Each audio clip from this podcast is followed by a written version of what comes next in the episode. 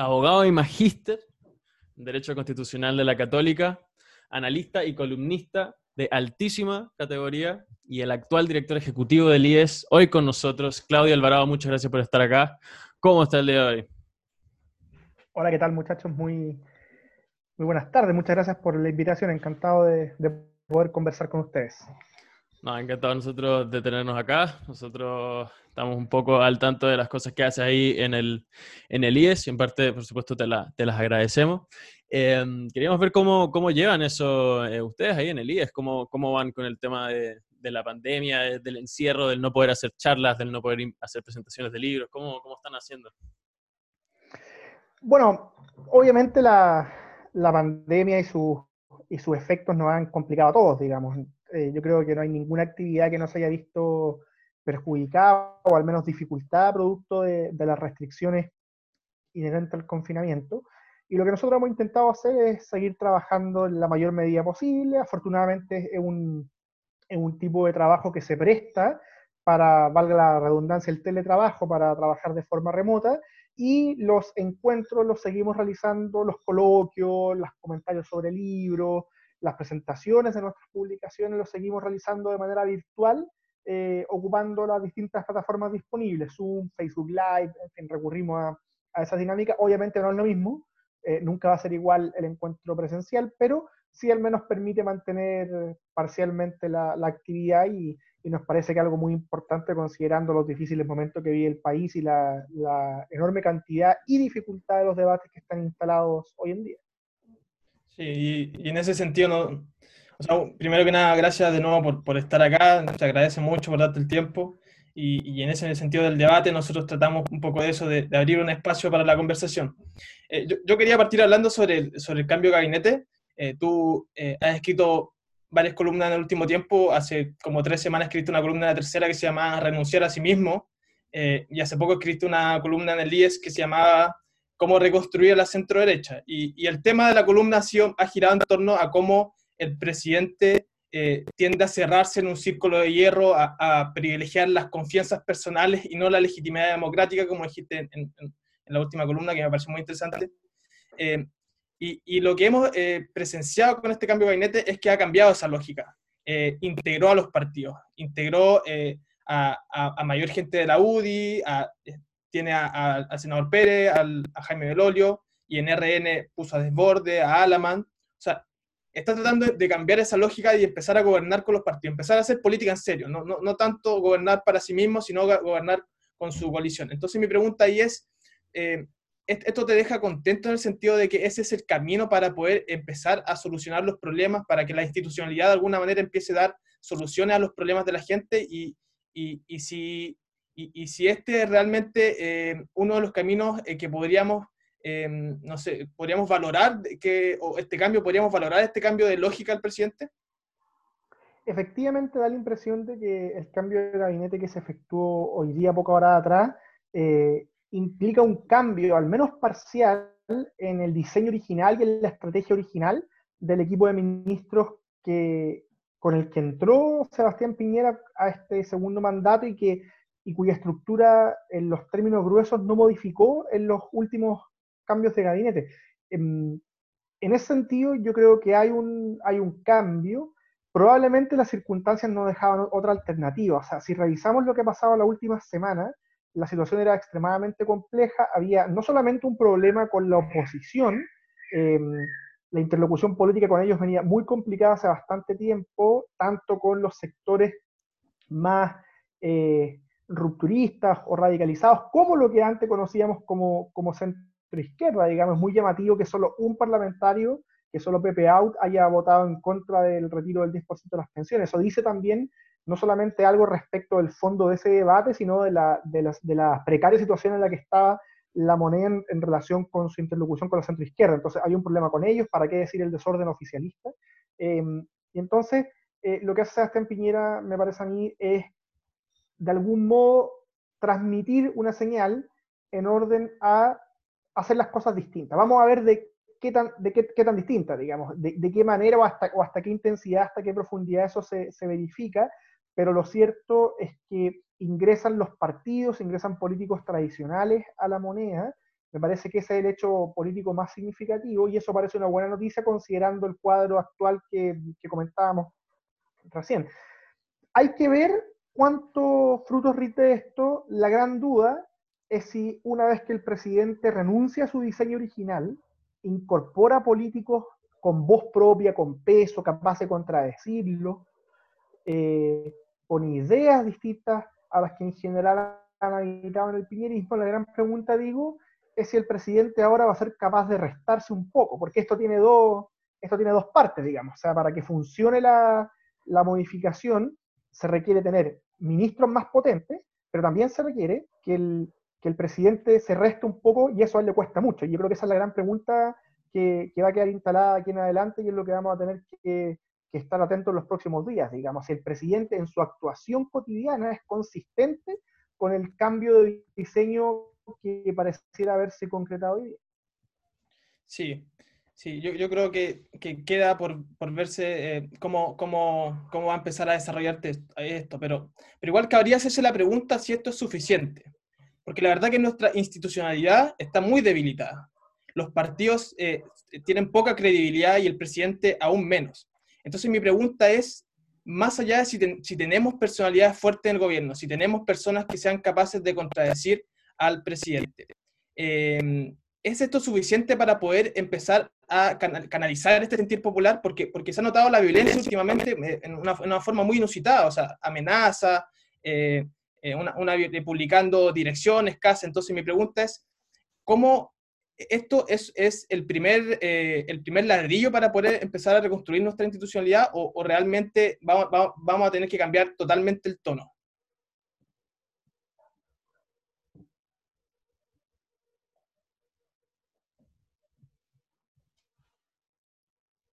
Claudio, parece que lo perdimos por ahí.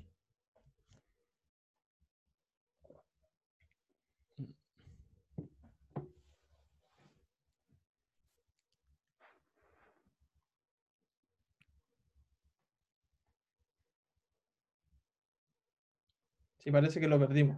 Pero yo creo que se va a volver a reconectar. Sí, aguantemos nomás.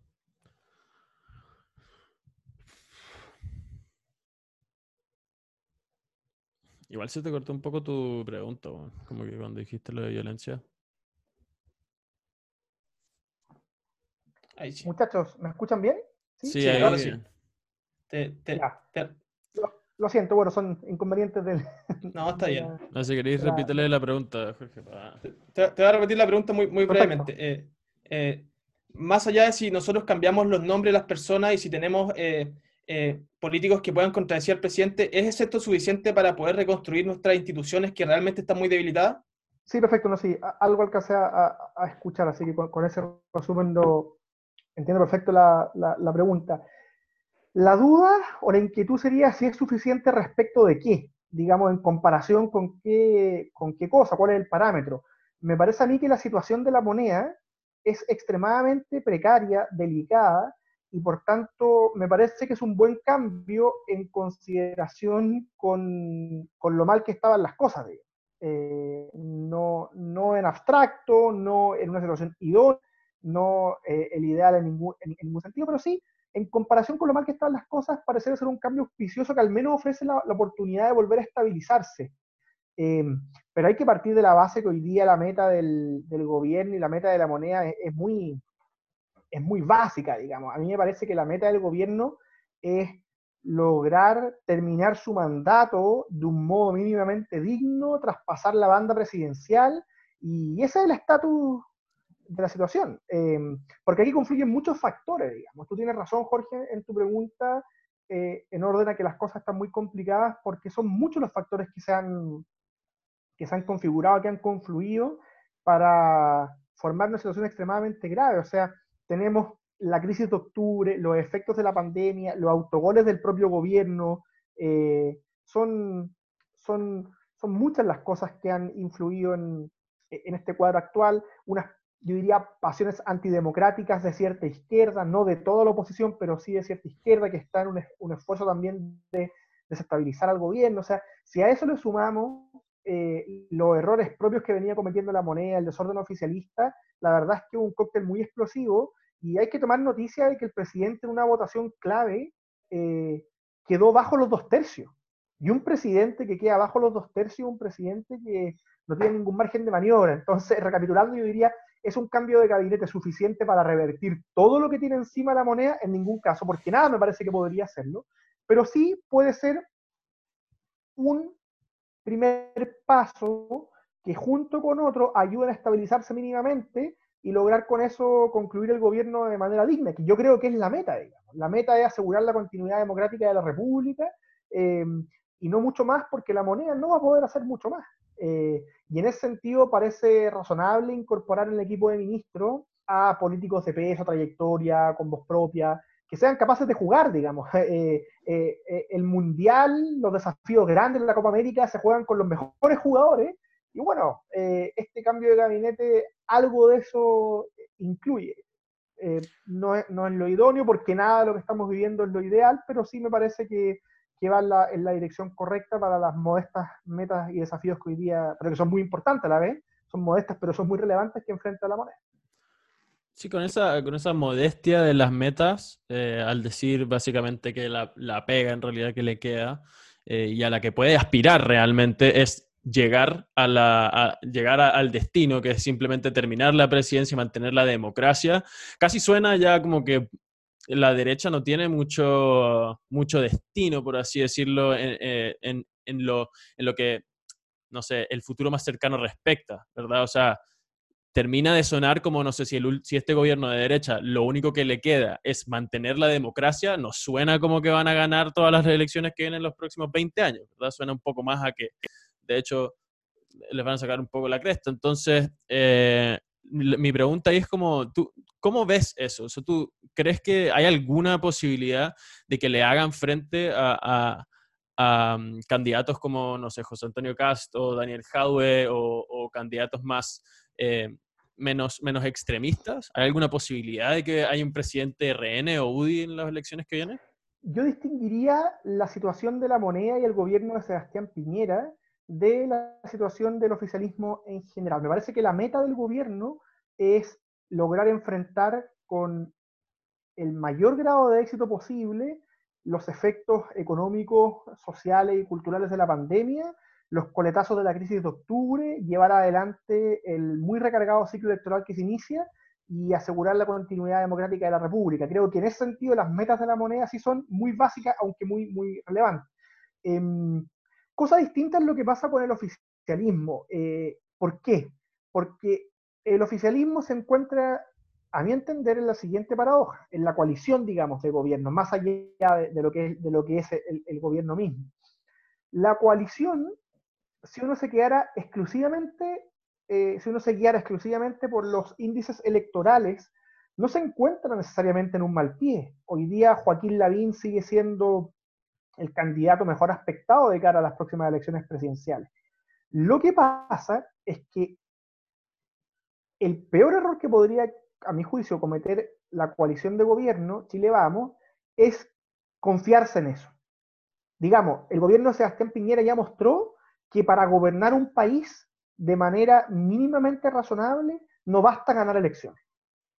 Entonces, yo creo que justamente porque la perspectiva electoral de Chile Vamos asoma como algo medianamente auspicioso, es que la coalición oficialista tiene que hacer el inventario de por qué este gobierno lo ha pasado tan mal.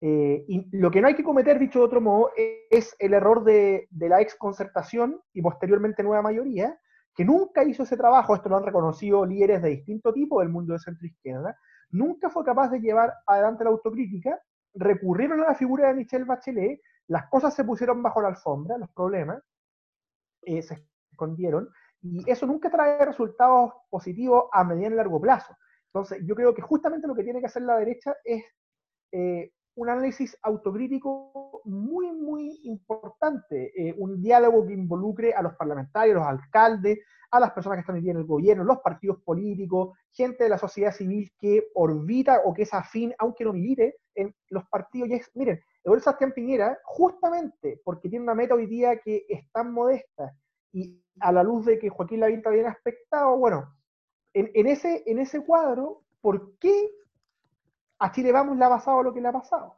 Yo creo que no todo lo que le ha ocurrido a Chile Vamos es culpa del gobierno o de eh, errores propios, pero sí hay mucho de eso, sí hay mucho de eso y ahí yo creo que está el principal desafío y no el electoral, porque paradójicamente lo electoral hoy día no asoma tan, tan mal y eso sin embargo puede ser lo que clausure la reflexión, es el cuadro paradójico en el que está me parece Chile Vamos hoy día. Claro, y viendo ahí esa, esa paradoja en la que se encuentran eh, o que se van a encontrar ahí, eh, por lo menos en el sentido de presidencial, podemos también intentar eh, proyectar lo que sería el futuro del, del, lado parlamentario, ¿no? O sea, cómo se van a ver las cosas en, en, un nivel de Congreso y también se podría ver cómo se va a ver el futuro cercano con esto de la, de la Constitución. O sea, creo que igual van relativamente ligados los dos temas, entonces me gustaría saber no solamente que esa respuesta definitiva de, de, qué apostarías tú, si es apruebo o rechazo lo que va a ganar, sino es que cómo se va a ver ese procedimiento, cómo crees tú que va a terminar de surgir eso eh, y, y qué, qué pronóstico le ves tú a un cambio constitucional en Chile después de esto, porque Belolio dijo eh, que ahora por supuesto es el ministro Belolio, eh, mencionó que, que, Chile no podía recibir otro golpe fuerte o contundente. ¿Qué crees tú al respecto? A ver, son, son tres temas, me parece que podemos distinguir en la pregunta.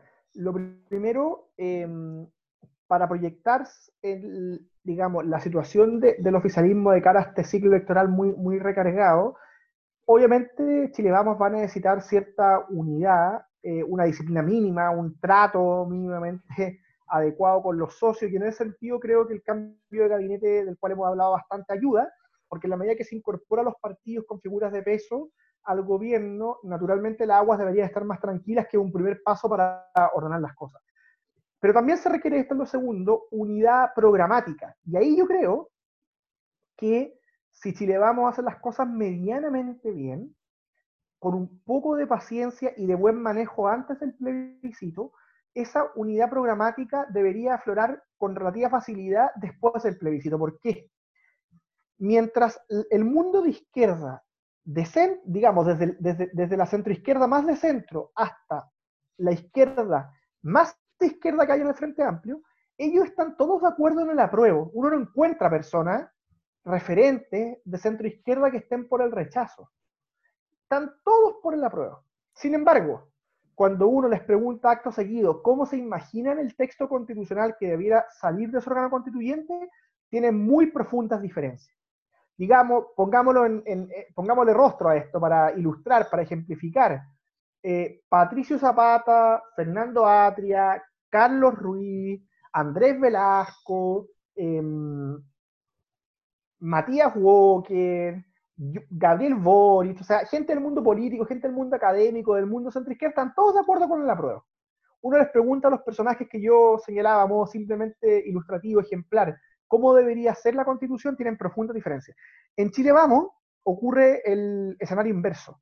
En Chile Vamos encontramos figuras muy potentes para lo que es el oficialismo, tanto por el apruebo como por el rechazo. Hoy día entraron al gabinete dos de ellos, ¿cierto? Eh, Andrea Lamán ícono del rechazo, Mario Desborde, referente del apruebo. Entonces, hay una división de cara al plebiscito, pero es una división más bien estratégica acerca de cómo habría que enfrentar la coyuntura del cambio constitucional. Porque una vez que uno les pregunta a estas figuras, y uno aquí puede incorporar a Jaime Belolio, a Diego Chalper, em, al propio presidente Sebastián Piñera, a Joaquín Lavín eventualmente incluso, o sea, a los políticos que tienen mayor visibilidad o que han estado muy jugados por alguna de las campañas de cara al plebiscito. ¿Cómo se imaginan el texto constitucional que debiera resultar del el órgano constituyente? Incorporemos a Ignacio Briones, o sea, a las figuras más destacadas los últimos meses del, del oficialismo que han tenido más tribuna, y todos ellos tienen una, una similitud bastante importante en el grueso de lo que debiera ser la constitución. Entonces, me parece a mí que la unidad programática eventual, en la medida que gane el apruebo, le ofrece al oficialismo una oportunidad bien importante de cara al proceso constituyente que puede ser un contrapunto con el mundo de centro izquierda. Y por tanto lo que hay que hacer es manejar bien las diferencias tácticas, estratégicas, las relaciones humanas, eh, articularse de manera adecuada, pero recordando siempre que eso está a la vista, que eso está a la vista y ahí hay una oportunidad frente a la oposición.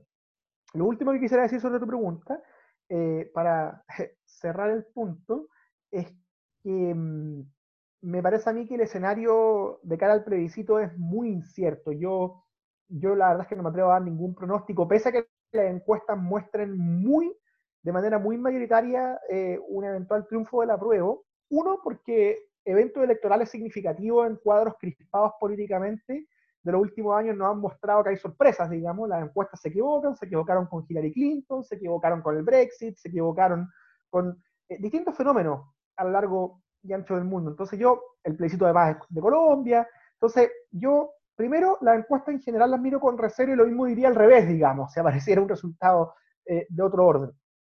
Pero además, eh, yo, yo, tampoco me atrevo a hacer pronósticos porque, ya que tú aludiste en la entrevista de Jaime Velorio, del nuevo ministro, creo que él decía cosas que son muy ciertas, digamos. O sea, em, uno puede ser muy partidario de un cambio constitucional, pero a la luz de lo que ha pasado los últimos meses le pueden quedar serias dudas acerca de si están las condiciones o no para el proceso. Entonces, em, yo no sé realmente cómo va a votar la gente. Eh, yo mismo tengo dudas, digamos, yo no sé cómo va a votar, la respuesta más sincera que, puedo dar. Em, entonces, yo personalmente encontré que Jaime Velorio explicaba bien esa situación en la cual eh, no estamos hablando de un ícono de la derecha dura, de un UDI que haya estado jugado por el rechazo del principio, no, alguien que estaba por el apruebo, tuvo sus dudas, la expresa, me parece que apunta a problemas que son reales, que incluso podrían compartir muchos partidarios del apruebo que en la medida que se tomen en serio las condiciones del diálogo democrático, entonces yo no me atrevo a hacer pronóstico y sí creo que lo que tenemos que hacer es intentar para cerrar, ahora sí que el punto que, que, que esto salga lo mejor posible. Todos tenemos que hacer, o sea, a todos les conviene que el plebiscito resulte lo mejor posible, que tenga la mayor legitimidad, la mayor participación. Al partidario del apruebo le conviene, al partidario del rechazo. Lo que necesitamos una, es una radiografía, una, una, una foto de lo que quieren los chilenos ese día que sea incuestionable. Y, yo creo que esa es la principal meta de aquí al, al 25 de octubre. Claudio, eh, hacerte una última pregunta porque sabemos que, que estás muy ocupado. E, es, eh, ahora hay, hay, una tendencia y, y, esto se ha evidenciado, por ejemplo, en las palabras de, del expresidente de la, de la Cámara, Jaime Quintana, de, de, esta frase, el parlamentarismo de facto. Eh, hace poco Patricio Navia en una columna del libro también hizo referencia a que, a que estaríamos viviendo de alguna manera este sistema, que, pero, pero lo, lo distintivo de este sistema es que no se, no, no, no, no se produce eh, luego de una deliberación eh, democrática, sino que más bien se va produciendo en el tiempo, con, con, con, con, disputas de poder, como el Congreso empieza a ejercer una mayor preponderancia. Entonces mi pregunta es, ¿cuál es tu opinión respecto a, a, a, si esto está ocurriendo o no? Y proyectándolo al plebiscito, ¿tú crees que en el plebiscito podría darse una discusión respecto a sobre si nuestro sistema político tiene que ir mutando un poco hacia quitarle más poder al presidente y dárselo más al Congreso? Y cómo esto choca con, que nuestros parlamentarios no, están a la altura de, de lo que uno sin, eh, pensaría lo que significa un parlamentarismo. Es muy buena la pregunta, creo que, toca varios puntos bien, relevantes de cara a lo que ha pasado lo, los últimos meses.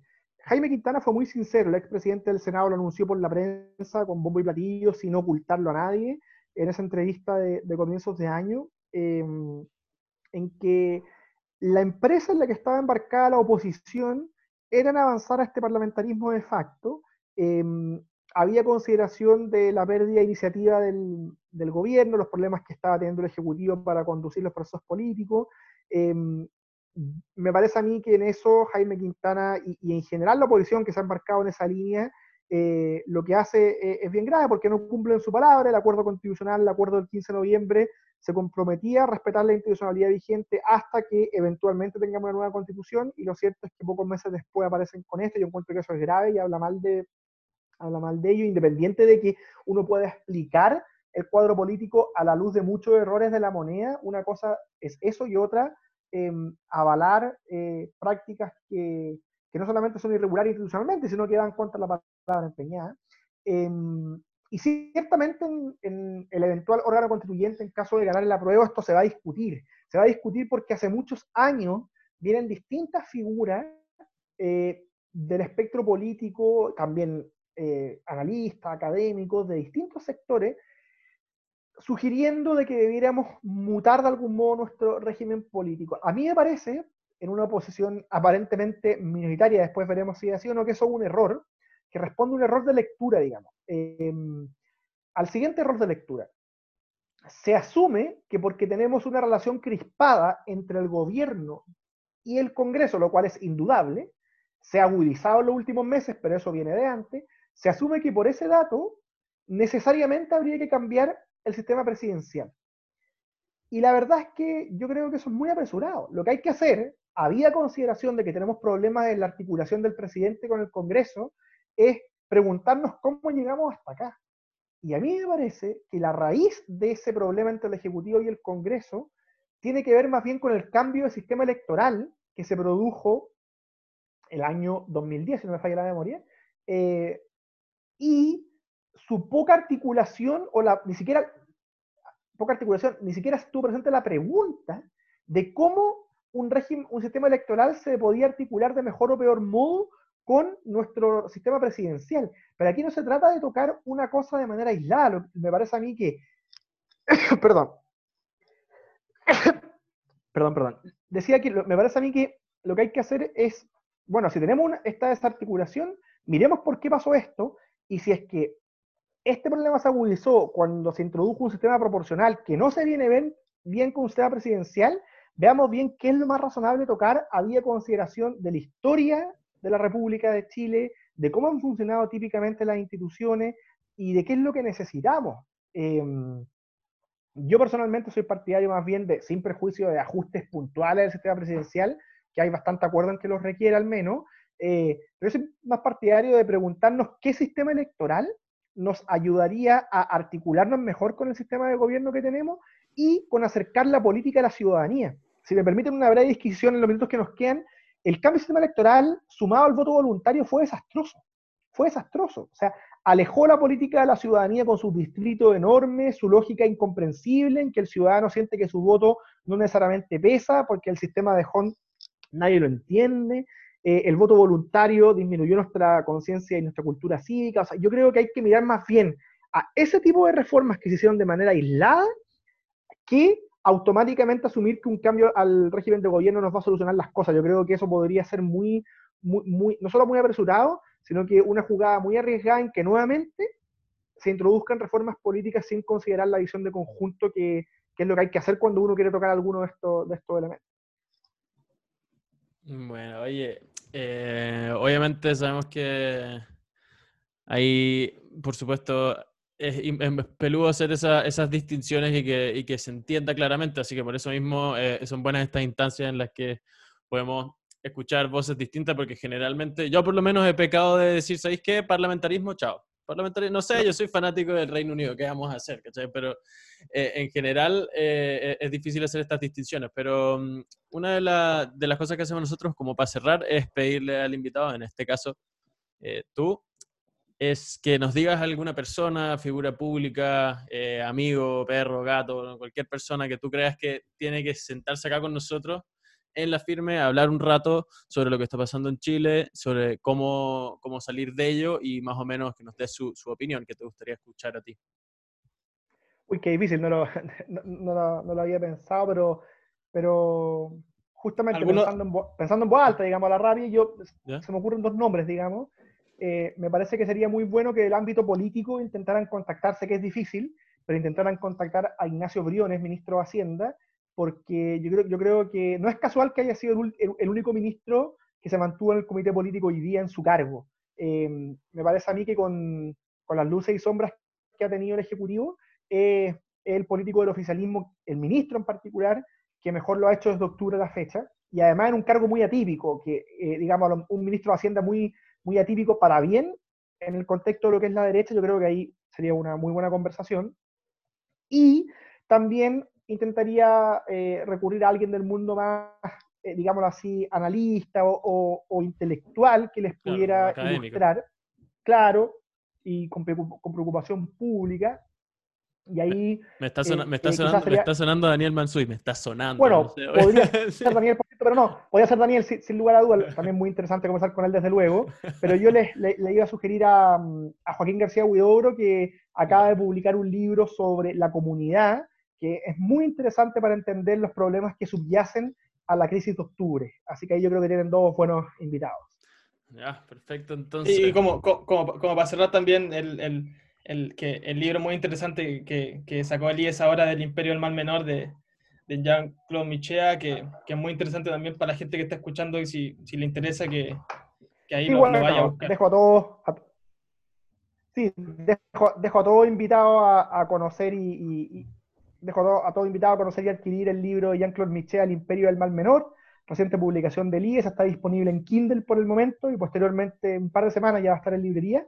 Eh, y es un libro muy, muy sugerente, un intelectual francés que viene del mundo de izquierda y que es muy crítico, eh, pese a sus orígenes de la izquierda contemporánea, de cómo se ha ido eh, consumiendo por lo que él llama la religión del progreso y, el liberalismo eh, económico y moral, uno podría decir en, síntesis. Así que ahí les dejo invitado a, conocer el libro y me aprovecho de despedir que tengo otro compromiso, así que que estén muy sí. bien y muchas gracias por la invitación.